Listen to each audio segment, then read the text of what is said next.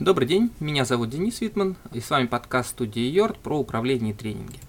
А, сегодня я хотел бы с вами поговорить о том, чем руководитель отличается от остальных сотрудников. А, в свое время мы провели масштабное психологическое исследование, в котором мы просили около 5000 сотрудников 20 разных российских компаний. А нам было очень интересно узнать, чем же в реальности отличаются руководители и рядовые сотрудники. У нас было несколько гипотез. Ну, одна из гипотез была посвящена тому, что руководитель – это сотрудник с более высоким интеллектом, человек, способный принимать качественные решения на основании анализа и синтеза. Мы ошиблись. Интеллект руководителей не был выше и не был ниже, чем у рядовых сотрудников. Он был точно таким же. А вот если взять, например, сотрудников отдела IT, у них интеллект оказывался выше, чем у остальных.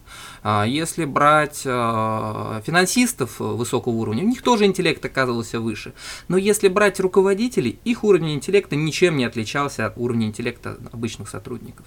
У нас была еще одна гипотеза, связанная с тем, что руководитель это лидер, а, это человек, который умеет выстраивать коммуникации, умеет общаться, взаимодействовать с командой. И, соответственно, его психологических особенностях должна быть более развита такая простая вещь, как умение находить контакт с другими людьми, стремление к тому, чтобы эти контакты выстраивать, экстраверсия.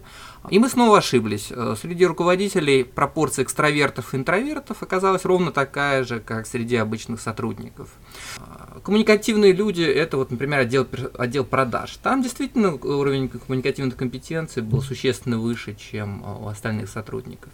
Руководители были самыми обыкновенными сотрудниками с рядовыми показателями как по экстраверсии, так и по, есть в психологии такое понятие, сенситивность к утверждению или стремление к присоединению. А, по факту выяснилось, что руководители вообще ничем по психологическим характеристикам не отличаются от рядовых сотрудников. А, мы предполагали, что может быть есть такой параметр, как волевой потенциал, и э, в нем есть показатель самостоятельности, показатель инициативы и настойчивости.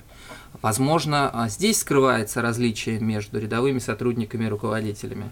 Нет, и там его тоже нет рядовые сотрудники оказались ничуть не менее настойчивые, а иногда и более настойчивые, чем руководители. Совершенно средние показатели по таким параметрам, как э, инициатива, по таким параметрам, как самостоятельность.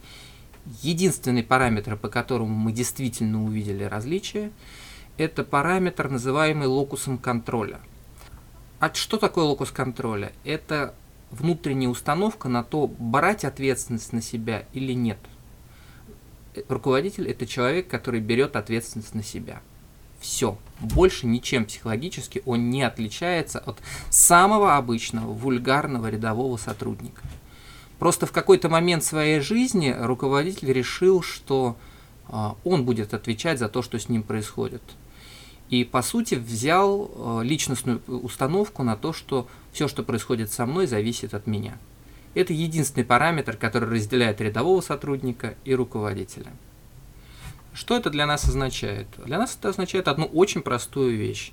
А, мы, как сотрудники, платим своим руководителям за то, что они берут риски на себя. Если вы готовы а, брать риск на себя, то вы можете стать руководителем. Фактически плата за руководство ничем не отличается от платы банку за выдачу кредита. Банк берет риск за то, что мы не вернем этот кредит, а мы платим ему проценты. Точно так же и с руководителями. Мы платим им проценты за то, что они взяли на себя риски. Чем выше риски, тем больше проценты. Поэтому владельцы компаний, взявшие самые большие риски, получают самые большие проценты. Но, как, э, наверное, все понимают, прибыль и риски – это не одно и то же. А взял риски, ты можешь получить вместе с рисками огромное количество убытков. Если вы готовы брать прибыль и убытки на себя, если вы готовы решать, что будет происходить с вашей жизнью, через некоторое время вы станете руководителем.